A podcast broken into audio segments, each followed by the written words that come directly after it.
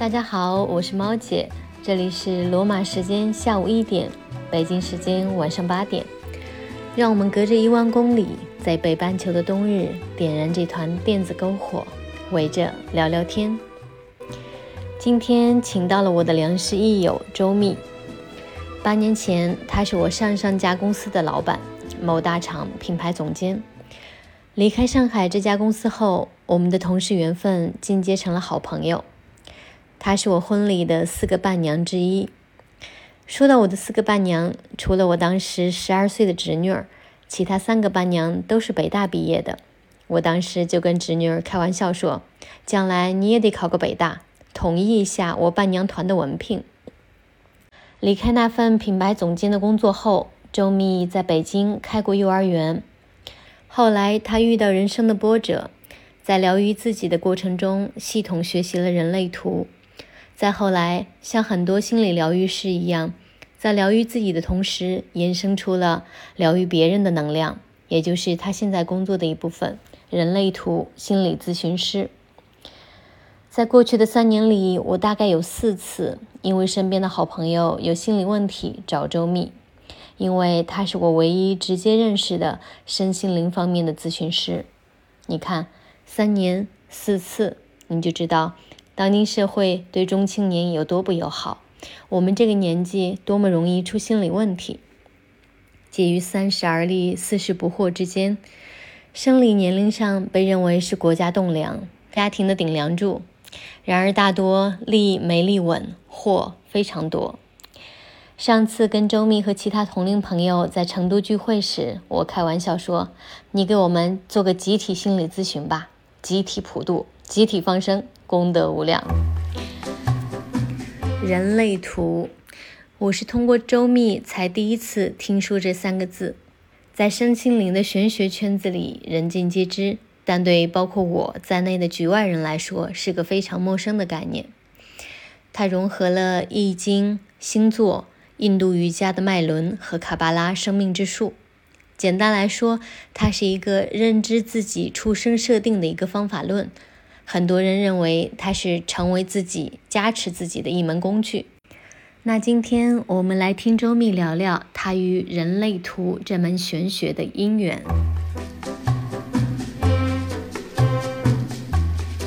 对我来说，它更多是我个人和这个世界上面的某一些人产生关系的一个一个过程。目前主要借助的工具是啊人类图。那我会针对人类图，然后来。为一些个人去提供一个赋能和支持成长的一个陪伴型的咨询。那在这个过程当中，我们基本上会一直借助这个可以对照自我的这个工具，在不同的时间去深入到他当时生命当中的一些状况，哈，一些呃事业有关的啊，关系有关的啊，或者他自己的一些这个内心的困惑和困顿有关的一些部分，然后去做每个。不同阶段的整合，它的目的是为了让这个人能够更好的安住在他自己当时的那个状态里面。其实很多时候我们说一个人生活的好，哈，这个好就是说你能够跟你这个当下经验的所有的事情和解，以某种方式跟他和解，而不是跟他对抗。可以以某种方式跟你当下无论经验什么，你的身体经验什么，你的心理、你的关系在经验什么，那你都可以跟他有一个好的可以去和解的。方式，那么在这样的和解当中，你就不容易消耗、内耗或者耗能，你会有更多的一个自然的这个能量蓄积的过程。那么一定意义上，你就会相对处于一个比较持续的、健康的和平衡的状态。在这个做这个小采访之前，还连夜学习了一下人类图。看完之后的感触就是，真的看不太懂，就觉得好复杂，怎么各种呃能量中心啦、闸门啦，这三个字我们说出来，很多人，我相信百分之九十五的人都是不知道它到底是什么的。你觉得你去跟别人解释这件事情，呃，难吗？我们现在其实生活在一个生活圈非常分化的一个年代，就是说。我的生活圈可能跟你的生活圈，它本质上是两个非常不同的世界。所以对我来说，呃，人类图在我的生活圈里面并不小众。事实上，从二零二零年我刚开始做人类图到现在，在我的每天接触的生活和朋友圈里面，其实已经有非常非常多的人在了解人类图，在使用人类图来整合自己当下的一个生活。玄学也好，或者我更愿意把它们叫做神秘学，因为神秘和玄的意思就是你不懂嘛。就是我们如果头脑还不能够理解这个学科，我们就不会把它归类于神秘学或者玄学的范畴。那我当时其实是有接触很多不同的一些神秘学的一些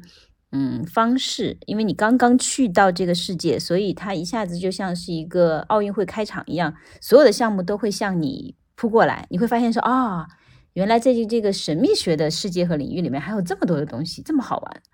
那我是在二零一六年的时候，当时是机缘巧合，我去上了人类图的一次培训的课程。在去之前完全不知道人类图是什么，但是呢，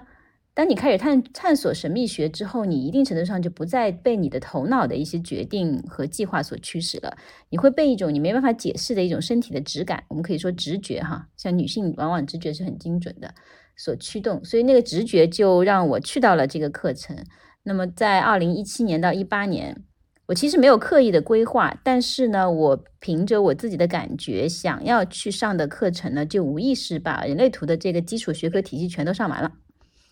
这是为什么？在二零二零年，当时我选择去呃用我学到的一些东西去做一些事情的时候，我会选择人类图这个品类。那它在这七年来对我最大的帮助，就是它很深的把我拉回了。我原本的那个自己，就是我原本是怎么样运作的，就好像我如果是一个机器哈，我有一个原厂设计，但是呢，因为很多人都不尊重我的原厂设计来使用我，而当我是个孩子的时候，我对这件事情其实是没有太多的可以操作和操控的权利的，我只能用这种方式被他们使用。那么我的很多使用方式就把我的内部的一些程序也好，或者把我的一些外部的机这个元件设计给弄混乱了。所以人类图本质上它就是告诉你说，你出厂的时候你的设计初始是怎么样的。那么通过跟它的一个对照，你去反复的在你的生活当中去回调。那通常来说，在七年左右的时间，你是有机会有一个比较大的进步，就是你能够多多少少回调到你最初的那个运作的机理，就等于是你重新把那些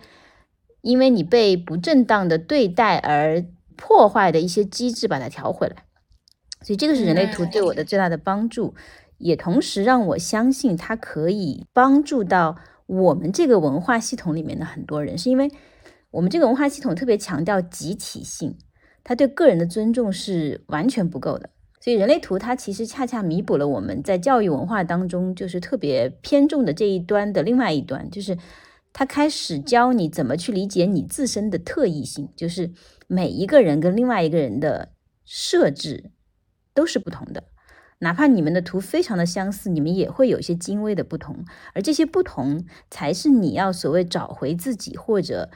在你自己的这种呃自然状态里面活得比较放松，你最重要需要去关注的，而不是去关注说我怎么样跟大家都一样。我觉得在身心的这个呃领域里面，基本上都是这样，就是你只有亲身体验过它如何支持你的身心平衡，你才有机会能够知道你可以怎么样使用它或善用它去支持其他人的身心平衡。嗯，就比较久病成医的感觉。这让我想起，呃，因为我们另外一个节目《头回当妈妈》，我们有一期聊到 Peter Walker，他是一个疗愈方面的专家，他自己是童年受到父母的虐待。然后在自己就是经历了三十多年的自我疗愈，同时在这个过程中又变成了一个专业的叫 CPTSD 啊，就是因为童年受到父母的一些情感遗弃或者虐待，形成的一些呃复杂性创伤应激综合症的。他本身是一个三十多年的患者，也还在持续的疗愈自己。他在这个过程中又对这个方面的了解非常的深入，同时他又变成了一个就是 CPTSD 方面非常知名的一个疗愈师。对，因为。呃，人的心理和精神疾病的疗愈本质上是一个共振的过程，情感也好，感受或者这个精神能量的共振，是最大的带来疗愈和抚慰效果的一个驱动性，而不是说在我们想象当中那些头脑上的一些对这个心理问题的一些剖析、思考和推断。哎，你可以帮我举一个例子吗？就是通你通过人类图也好啊，通过自己阅历。帮他获得了很多能量，改变了他的这个精神的困境。啊，我可以举一个例子，因为在人类图里面有九个能量中心，其中一个叫做情绪中心。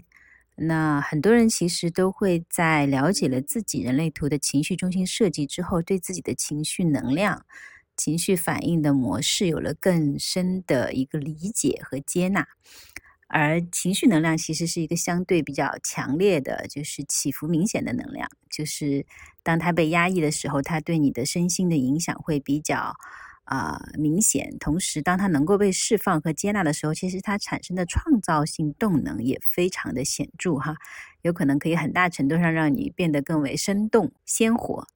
那比如说哈，就是在人类图里面有一种人，他们的人生使命或者他们来到这个世界要经验的经验的主题叫做呃掀翻哈。这个掀翻的话，它是一个强烈的一种反抗和对抗。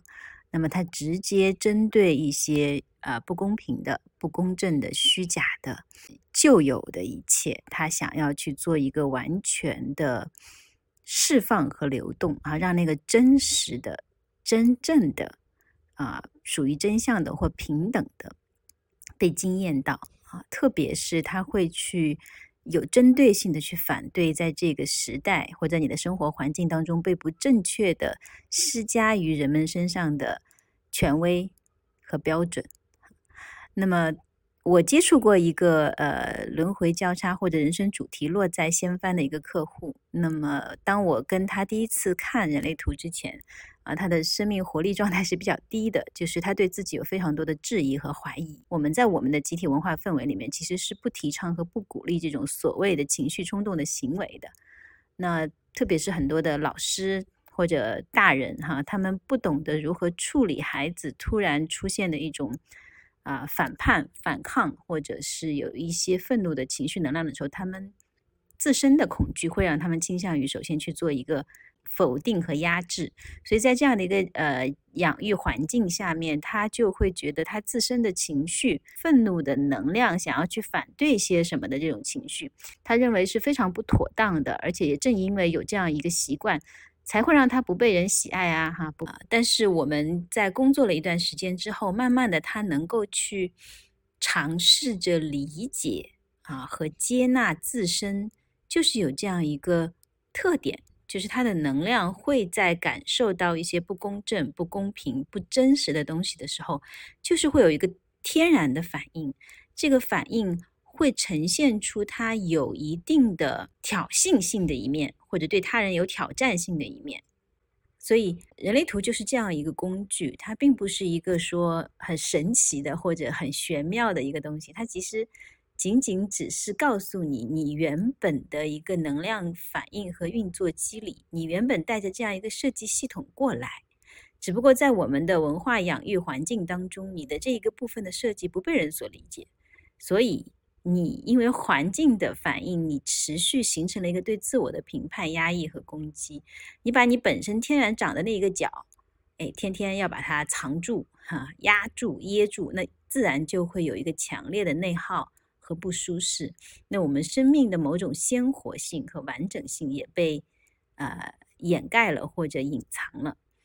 那么，当我的生命更为舒张，我原本长的这只脚更能够被我自身接纳和。呈现出来的时候，那我天然的就会变得更有活力啊，会变得更能够热爱我自己的生命哈，更能够有信心，而这个信心也反而能够带来更多的空间，就是让这位个案他能够去更有觉察和意识的善用他这个挑衅和挑战的能量，让他能够以一种建设性的方式被表达，在那个当下真的能够为人和人之间的互动带来一种直戳真相的。贡献啊，其实也是一些啊非常美妙的人和人之中之间的一个互动的经验，所以这个是人类图可以起到对我们的帮助的其中的一个小的例子哈，就这就好像你尊重了一朵花，它本来就是应该长成这个样子，而不是试图用很多的绳索把它捆绑成为一个你期待它出现的样子，是一样的道理。我特别想有时候你那个有机会帮我开个盘看一下我的人类图，哈哈哈哈哈哈太好了，我好成功啊！我激发成功激发了博主的兴趣。其实我觉得我一直对神秘学，包括我觉得神秘学，它现在大家问它叫神秘学，神秘学嘛，只是我们人类发展的水平，无论是心智的水平还是科技的神水平，还不足以理解它。因为我们现在用的很多东西，可能在五百年前、一千年前，它都叫神秘学，只不过现在我们对它了解的更多了。包括我们讲到能量的共振啊、心流啊、情感层面的这这种同理心啊、感知到彼此啊、共鸣啊，这些其实很难用呃科学手段检测出来，你很多时候也很难去用你的头脑去描述出来。但是这些是真实存在的，所以很多人。都对神秘学某种程度上都是感兴趣的，就是因为这些东西我们感知得到，它是存在的，但是它很难以言述，就是语言和头脑是很难去表达这个东西的，但它一定是存在的，说不定可能再过一些年，我们可以对这些东西的了解更深入一些。我我是对这个东西也是很有兴趣的，只不过呢，有一些时候我可能更愿意从一个比较比较理性的、比较哲学的角度去切入这一块儿。但是我是非常感兴趣的，所以 怎么着有空你我们可以线上开个什么，帮我看一下我的人类图吗？这个是怎么看？它就是在这几十年才诞生的一个新的系统，但它的机理跟星座其实是有一脉相承之处，它也是根据你出生的时间和地点，你会有一个唯一专属于你的。一个复杂的地图，就像你看到的那个人类图一样，它上面有非常多不同的行星。那每个行星呢，会落在不同的闸门。那么我们星座只有十二个星座，但是人类图有六十四个闸门。但是六十四个闸门，它其实是分别属于不同的星座。也就是说，这个颗粒度从十二变到更细，变成了六十四。但在人类图里面，六十四还可以往下有更精细的颗粒度，就是你有机会。用一个更为精细的方式来了解你跟别人的不同，而我们每一个人都像一个非常精微的这种罗盘哈，我们其实是很多精微的齿轮咬合在一起的，它往往是许多许多的这个组成我们的罗盘当中的一个度数稍微微调一点，你就可以诞生一个完全不同的人。所以我们的存在本身是非常精微的，所以我们也慢慢的有机会可以去用更为精微的头脑能够理解的系统。来认知我们自身的这种精微的，其实设计非常美妙的这个存在，包括你刚刚说的那个神秘学，其实是很有意思。因为神秘学所有的学说，它是基于头脑而言的，就是对于头脑来说，它无法理解或者无法用头脑的现有的逻辑结构消化理解的东西，叫做神秘学。但是你真的你去看你的人类图，你就会发现，你其实有三个。三个中心或三个部分，一个是头脑，还有一个是你的感觉中心。感觉中心是一些非常本能的感觉，比如说痛、恐惧啊，然后还有你闻到香味啊，这是一些非常基本的那个感官的直接的感觉。那么还有一个第三个是你的情绪中心，就是我们感觉到快乐啊，感觉到悲伤。那么这两个部分它是独立于你的头脑之外的。我记得啊，就大概在一七年、一八年前后，就我们都离开了呃同呃当时工作的那家公司。我们又见面的时候，因为我当时知道你人生也经历一个变故嘛，包括你也从上海啊搬到北京。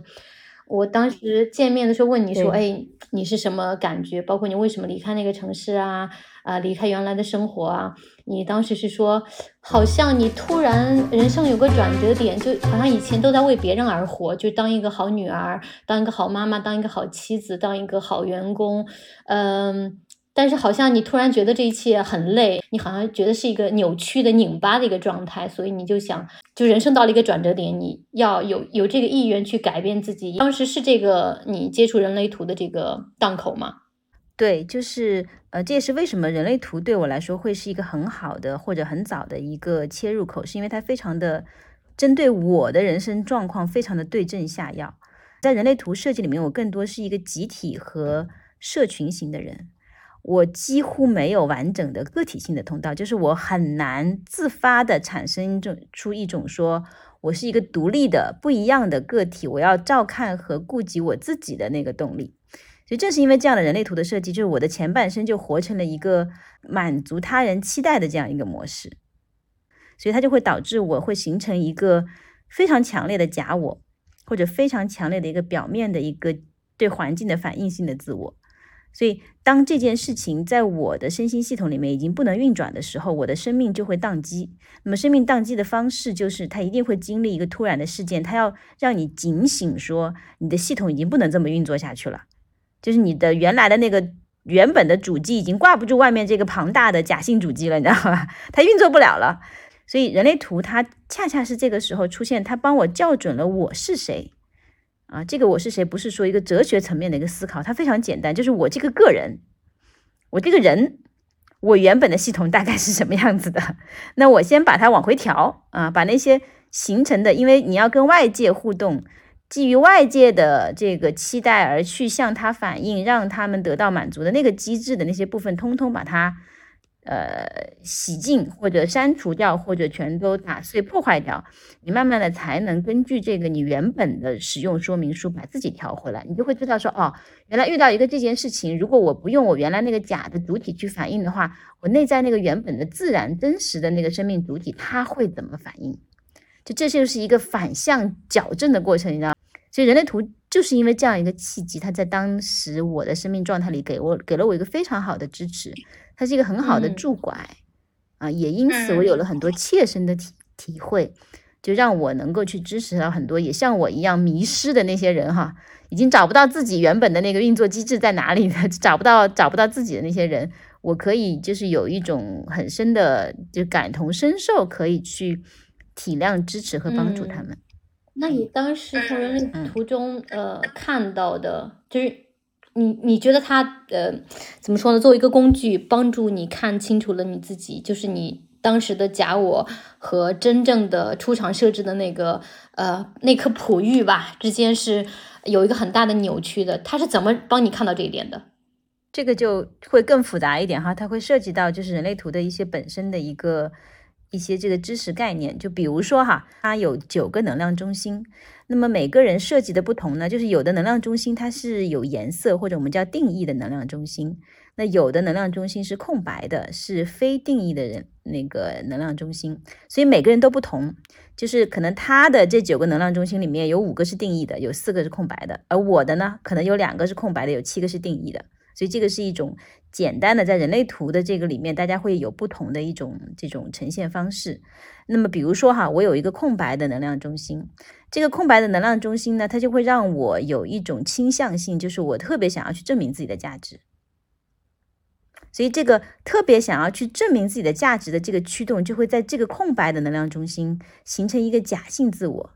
真实的自我是空白的，但是呢，因为他有这样一个特别想要自证价值的一个驱动，他在这，他就在这里形成了一个假的自我。这个自我特别的想要去投入一些。呃，意志力或者特别的想要坚持，而且甚至你可能要非常非常努力的坚持，我一定要在这件事情上证明我是有价值和有意义的。但是每个人是都有一个空白能量中心吗？呃，没有，也有人是没有没有一个空白能量中心，也有人是九个能量中心都是定义的。所以这只是一个例子哈，就是就是人类图在你的设计里面有很多种，你可能会活得歪曲或者和活得扭曲的方式。这只只是其中的一个呃可能性，一个例子。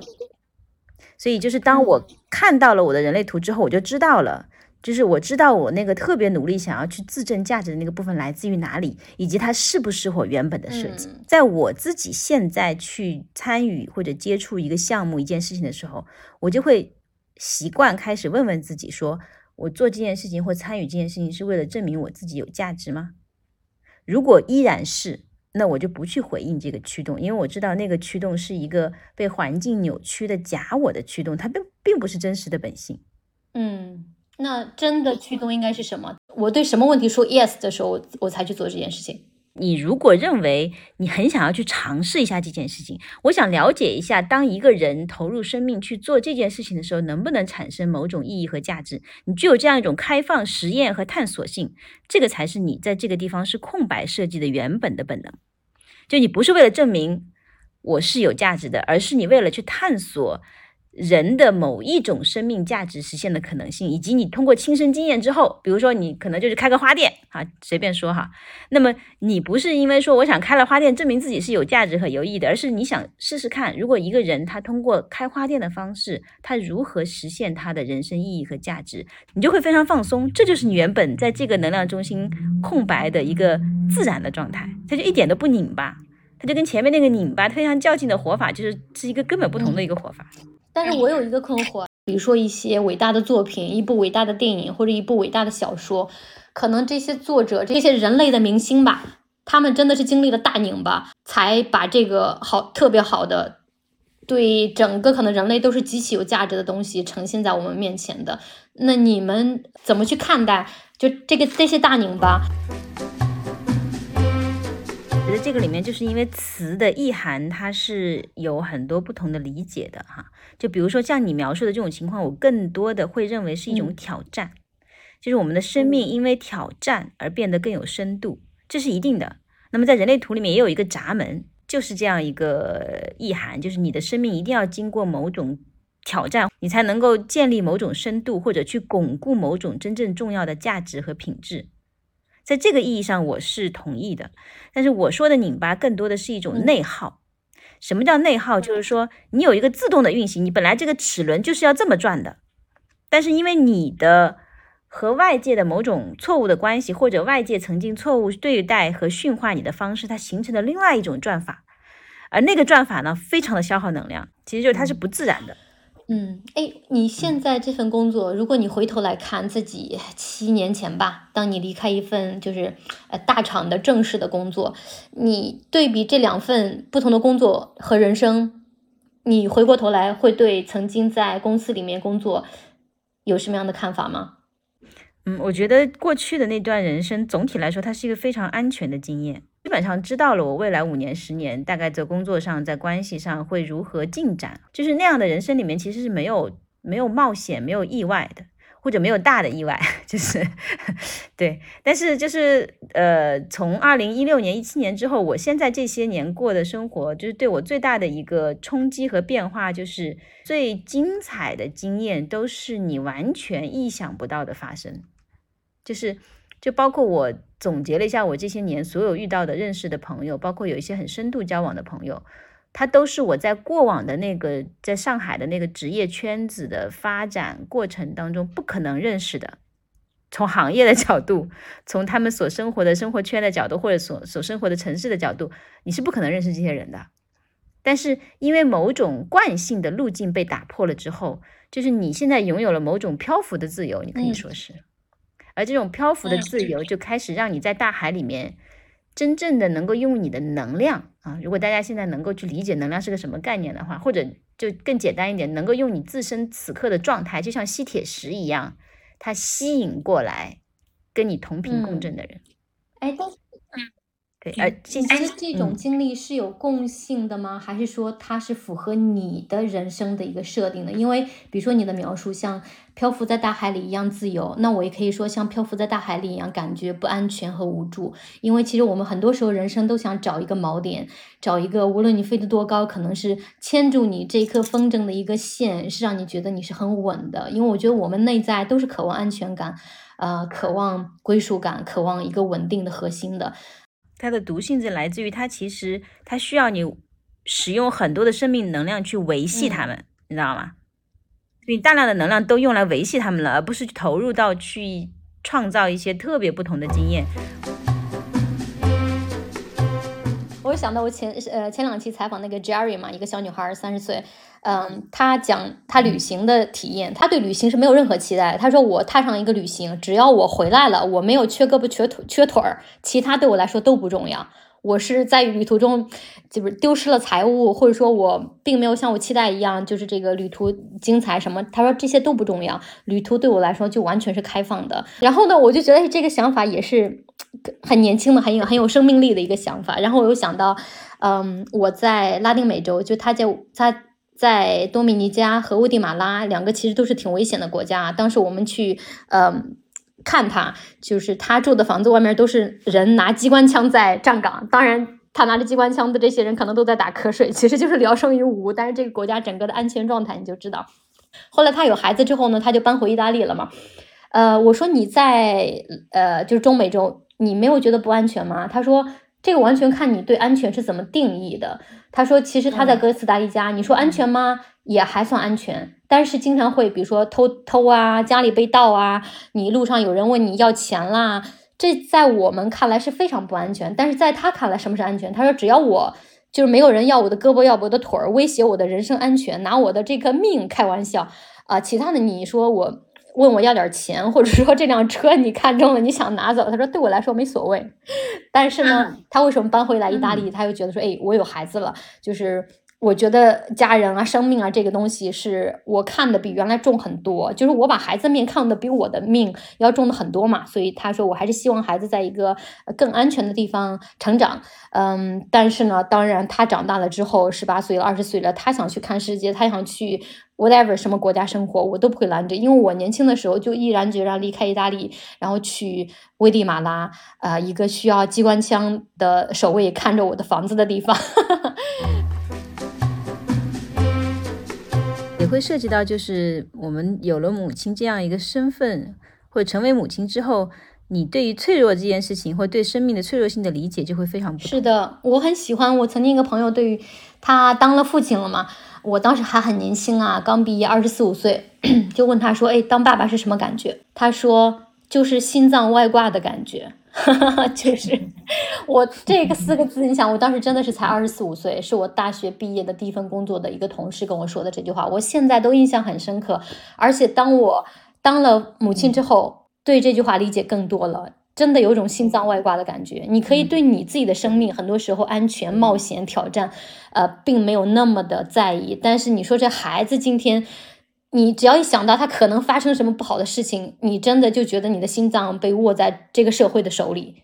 你从来没有感觉到自己如此的脆弱。但这个是更多是母亲的一个经验，这是为什么一个家庭里面要有一个三个人的结构，就他还要有个父亲嘛，就是母亲更多的还是偏向于保存或者保全。他是更多的是去支持这个生命可以安全的、健康的这个成长起来。那父亲他其实往往会在孩子的这个生活当中带来一个健康的冒险性，因为有了母亲的前提的存在，所以父亲才能担当这个打开孩子一个更大的世界啊，让孩子有更多的一些尝试和自我担责的可能性啊。但是那个是更大的一点的孩子。在你做这个心理疗愈师，或者说现在做连接啊平台这份工作之前，其实你有一份当幼儿园园长的这个经历，我觉得这个经历也是很神奇的。对对对，跟我们分享一下这段经历呗。我现在其实依然觉得，如果让我就是没有任何条件下选择一个职业的话，我一定会开一个幼儿园。开幼儿园这个职业，它可能非常符合我的某种就是生命能量的成长特性哈。我在幼儿园待的每一天，我都特别特别的。发自内心的快乐，就那种快乐是，你特别容易被他们做的任何一点点特别小的事情所感染。就是，呃，他们好像会非常全然的、非常全然享受的待在一些很细小的事情上。然后，当你身边有十几、二十个孩子都是这样子的时候，那个感染力是非常强大的。所以我。回想起来，我当时在做幼儿园的那一段时间，我真的每一天，我只要待在那个幼儿园里面，我什么都不干，我就看着他们，我就在那咧嘴笑，就是这是一个非常非常美妙的经验。它可能也类似于一些非常享受大自然的人，每天能够跟大自然充分待在一起的那种那种工作的享受程度哈。是的，我也是，我孩子现在两岁半嘛，我觉得小朋友啊，包括生命最初大家是如此的呃天真无辜可爱。这件事情特别的美好，就是他生命本身真的是一份好大好大的礼物。对，而且那种美好特别单纯，特别简单，你什么也不用做，你不用去干一件特定的事情才能拿到那个经验。哎，心理咨询师或者心理疗愈师吧，你在做的这个事情，在中国其实你觉得是一个小众的职业吗？我觉得。之前是小众，但是其实现在已经它有非常广泛的需求了。因为心理咨询师这个职业本身是来自于国外嘛，其实在中国就是去关注人的这个心。或者关注人的精神这件事情，其实一直是中医的一部分。就中医从来不是只疗愈你的身体的，就中医从来讲的都是精气神嘛。所以其实只是因为心理咨询师是一个非常西方和外来的概念，你认为这个东西好像是一个新的职业，但是其实在中国的原本的健康体系里面，它是一直有这样一个在物质身体之外的精神维度，或者是这个心或者是气的这个维度的。它其实就是西方的心理咨询在工作当中主要工作的这个部分。所以，我我觉得它在中国其实是会起来的非常快的，因为它有一个非常深厚的、深厚的哲学根基，就是在中国人的文化哲学这个这个深处，它就是有这样一个天然的，就是觉得人是精气神的这个平衡的一个呈现，或者人要关注你的心理和精神的健康的这样一个概念，它是非常非常深的植入在东方人的这个。呃，就是对世界的这个观念的理解的底。这个我一方面是同意，另一方面，其实像你刚才说的，我们呃，除了说这一方面是强调说人啊，这个心啊，精气神啊，与自然啊这个连接，但另一方面，我们几千年来的文化又是非常压制个人的，它是更崇尚或者说呃遵守集体的意志的。其实我觉得这两条是在一起是很拧巴的。也可能是因为这两条的拧巴，造成了现在其实很多人都觉得非常的累，呃，心理压力非常的大。我们普遍的感觉不幸福，呃，普遍的社会的抑郁症啊、焦虑症啊，其实都是长得非常增长的非常的厉害。嗯，你怎么看待这个拧巴？就是身心的这个行业里面，就是一直以来的一个说法，就是我们其实要去促成一个东西方的一个共荣。就是让西方的个人化能够支持中国的个体独立，同时让中国和东方的这种集体的文化属性能够去帮助西方社会找到一种更好的和谐共创的关系。可能真理就是介于两者之间吧。心理疾病，我觉得在我们这个社会，包括在整个社会，都还是被污名化的嘛。很多时候，它跟比如说脆弱呀、不坚强啊、你想太多呀等等词汇会挂钩，就以至于。当人们觉得自己可能面对生活有点吃力呀，无法排解一些情绪上的呃低迷呀、焦虑呀，或者是觉得自己的状态非常的拧巴，找不到内心深处的这个平和的时候，当他们去寻求心理咨询的帮助的时候，我觉得需要跨过一道社会的污名化的这个坎儿，好像是一件很羞耻的事情一样。那你对于这些人啊，有什么建议或者说鼓励的？就一方面，的确，我们国家正式的去有这个心理咨询这个概念的时间，其实是非常短暂的。可能在呃几十年之前，我们就是绝大部分，当有些人出现一些精神状态异常的时候，他是会被被定义成是疯，你知道吧？人家会非常简单的用疯，疯子的那个疯来概述所有的心理不平衡的一个症状。那我们离这样的一种文化历史的时间非常短，所以这是。人群本身它的准备程度还非常低，但我觉得另外一个方面，其实心理咨询行业的成熟度也很低，所以这两个东西现在都没遇上。但是对于这些，比如说他有羞耻感，呃，但是他真的很需要帮助这些人，你觉得他们应该怎么想来去避免自己这种羞耻感？嗯，他没有办法通过想来避免羞耻感，因为本身羞耻感就已经是一个很深入的心理议题了。嗯，啊，那如果他真的有兴趣去为他的这样一个身心状态做一些工作的话，他可能都需要为此花好长的时间、精力，甚至是金钱。我觉得，我觉得现在是双方在相遇，就是现在包括在短视频平台，其实有大量的心理学普及的内容在被提供。同时，在人的那一端呢，就是你要有个对人的自我负责的或者自我选择权的基本的尊重。就是每一次他如果有状况，他来向你主动寻求帮助的时候，你都可以告诉他可以选择的一些可能性。同时，这个决定必须要由他自己亲自做出来。所以两边都在相遇。蜜儿，你今年是按照老话说是四十不惑之年，嗯，我还有就是四年，对我今年是本命年，还有还有四年到这儿。我那天看到一个，就一句荣格说的话，呃，人生是从四十岁开始的，之前顶多是在做调研。虽然我还没有到那儿，但是我已经对这句话提前同意了。就因为我自己觉得呢，就我三十六岁这个档口，我好像觉得我三十五岁之前也都是没有摸到人生的真谛呢。那我现在其实也没有，我就是在持续的摸嘛，我持续的在探索，持续的在感知，包括我觉得可能当母亲这个身份就帮我加速的加速的感知了，以及我作为一个中国人搬到另外一个国家生活在不同文化的冲撞之间，加速了我对人生的一个感知和理解。所以呢，我其实很期待我四十岁的时候可以更大彻大悟，就终于觉得，哎，我人生好像真的开始了，就变得更有智慧了。这句话的时候，我又想起十年前吧，在美国的那个彩妆品牌露华浓工作的时候，因为它是一个呃挺老的牌子嘛，它也是一个全年龄段覆盖的一个美妆品牌。他当时签了三个代言人，一个是二十出头，当时啊二十出头的这个 Emma Stone 就石头姐，还有一个是三十出头的这个 Jessica Alba，还有一个是四十岁的哈里贝瑞。那他用这三个女性来代表女性这三个阶段的魅力。他说呢，当时二十多岁的这个 Emma Stone 是 wonderful youth，就是青春无敌。然后呢，这个三十岁的 Jessica Alba 是 in her prime，就是她的女性的这个巅峰的状态。然后四十岁的哈利贝瑞呢是 nothing to prove，无需证明。我当时觉得，哎，这个形容真的是非常到位。就是我们二十岁的时候。我觉得它最可贵的是什么？就是青春无敌、无限的可能。然后你有极大的这种生命的张力、创造力，渴望去探索世界的这个好奇心。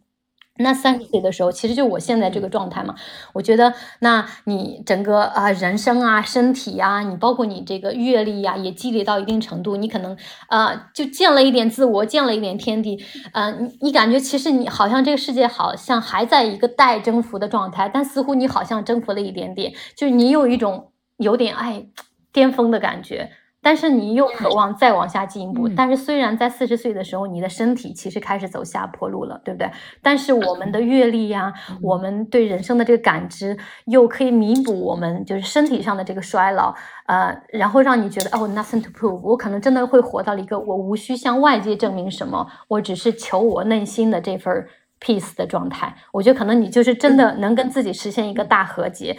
然后就不再去内耗了，而专注于去修炼你自己。所以，我当时觉得他这个三个描述，我现在都还记得，我觉得非常非常棒的一个 marketing 的 campaign。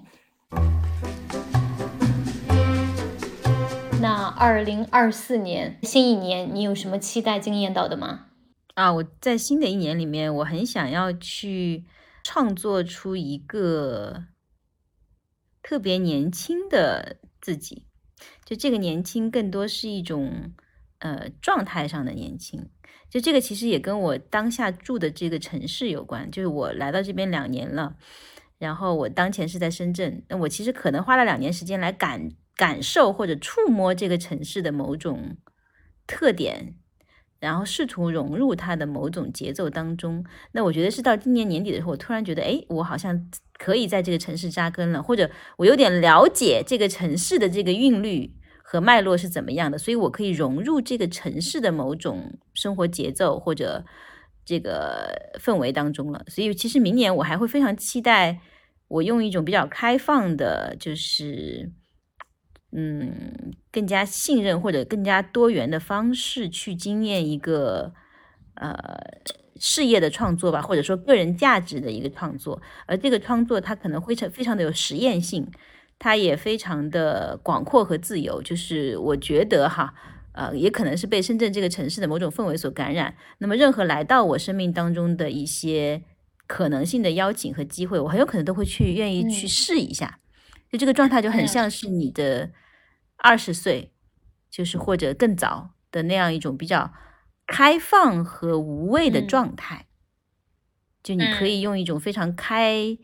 呃，非常广阔或者就是不加排斥的方式去经验所有你有可能能够在当中创造一些价值的一些工作机会、一些工作的一些项目，然后用这样的这种琳琅满目和丰富多彩来来来填充我的二零二四年，包括未来的几年。对，这个是我的一个。觉得你还会有一天回到一个大的组织和公司去工作吗？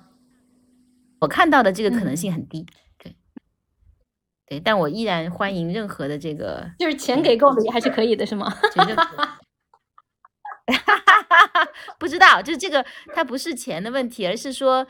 就是如果在那个当下，你突然发现那件事情就好像一个东西卡位了一样，它卡的那么的自然和精准，那你一定会进入那个经验的。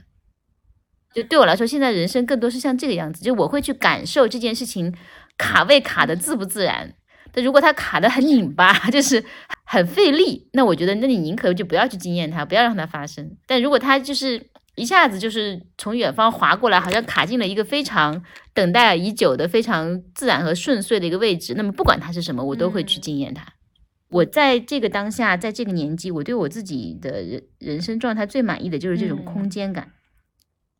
或者无结构感，就是没有一定要如此或如彼的东西。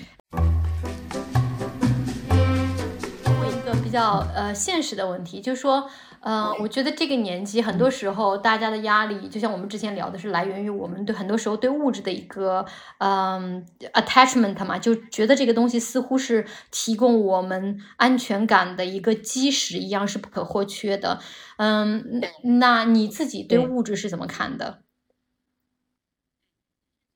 对，就是这个，就是我们前面在聊聊到安全感的时候，我们在聊说，我们把我们的安全感放置在什么上面对吧？就是你觉得你的安全感的前提是你要拥有什么什么什么，对吧？嗯，就是我自己觉得我在三十多岁之前的那种生命和职业状态，其实我也有一部分很大的安全感或者对未来的信心感是建筑在这个所谓的物质和资产的积累上面的。就那未必是我的价值观，但它是被我，它是灌输进我的价值观，然后我去遵循的这个价值观。所以在我三十多岁，我开始所谓的离经叛道，哈，就是就是进入到一个完全的旷野，去探索一个新的生活方式或者新的你去过人生的可能性的这个过程当中，其实对于物质或者对于这个资产也好，金钱的这个嗯附着和执着，它是一个不断的在被拆解的一个东西。不断的在测试你，或者让你能够去观察到，如果没有，真的会如何？嗯，对。然后，因为你经验过这样的经验，你知道如果没有或者不确定有，也不会如何，你才会渐渐的对这件事情产生一个不一样的安全感。你知道你的安全感不需要基于那个你一定要拥有多少多少的前提。所以它是一个在这么多年里面慢慢的被建造的一个过程。对于我来说，哈，我现在的状态或者我的经验就是，我需要有的那个量，它一定会在那个时候合适的那个时候，然后就是非常精准的给到你。对，但是它这它它是一个非常惊艳的东西，所以它不是一个说就是可以去说服其他人的东西。它是我在经验的过程当中，我最后发现它真的就是这个样子的。前天看了一个儿童心理学家的一个小视频吧，他在讲为什么现在那么多人有心理问题，是大家要混淆了两个概念，being 和 having。就 being 是存在，having 是拥有嘛。呃，我们从小无论是很多教育也好啊，我们受的环境、社会的影响，我们把这两个观念混在一起了。我们认为 having 啊才是 being，就是我。呃，什么样的职位，什么样的 title，什么样的房子，什么样的社会地位，这些通通是 having 的东西。我们认为它定义了我们，就定义了我们的 being。所以，我们把大量的关于 being 的价值，就我们人本身的价值啊，附着在那些 having 上面，就是那些拥有上面。一旦我们丢失了一份体面的工作，当我们再也找不到，或者说暂时找不到合适的工作的时候，我们就认为我们的 being 存在丧失了价值，或者说我们。把很大的价值附着于是说，我拥有一份呃一个幸福的家庭，就这个 having 上。那一旦比如说这个家庭出现了婚姻的问危机，或者说家庭破裂，呃，或者我们经历一些呃真的是生命的一个丧失的时候，我们突然会觉得自己的 being 也不存在了，就我个人的这个价值，呃，我我的存在随着这份 having 的失去也失去了一样。所以导致我们很容易不快乐，因为我们一旦这个 having 是随时可来可走的，因为人生就是充满了很多变数，无论是你今天多么的健康，你可能都会有疾病啊、意外的来临；无论是这段这份工作多么的稳定，你就是会有疫情啊、经济危机各种各样的问题。那突然有一天你就会失去。那如果你要把自己的价值附着在所有的这个不同的 having 上，那你就永远找不到自己就作为存在 being 真正的价值感。对这个说法其实是很精准的。它其实更大的一个呃视角是，就是人类社会创造了一个系统。这个系统需要非常的多人的非常多的人参与来运营这个系统，所以呢，这个系统它就必须创造一套教育逻辑，让所有新出生的被养育长大的人愿意投身于这个系统。而目前的这个系统，它创造的一个核心逻辑是，你要有这个这个这个这个才能获得幸福。所以我们是这么被养大的，所以我们就会有热情进入这个系统。而这个教育不会教导你如何去连接你的存在。我们这个物种的名字叫 human being 嘛，我们其实应该把这个名字改一改，叫 human doing，就大家不是在 being，就天天在干这个干那个，通过这个来去证明自己这个物种存在的价值一样，我们都不是 human being，是 human doing。我说对，这就是对当代人类很精准的一个形容。我们每天都在忙各种各样的东西，我们其实是有史以来可能最不幸福的 人类。尽管我们就家里有空调、有暖气，然后有各种医疗保险，活得有空前的长，但其实可能我们的幸福指数说不定比我们的祖先是要差不少的。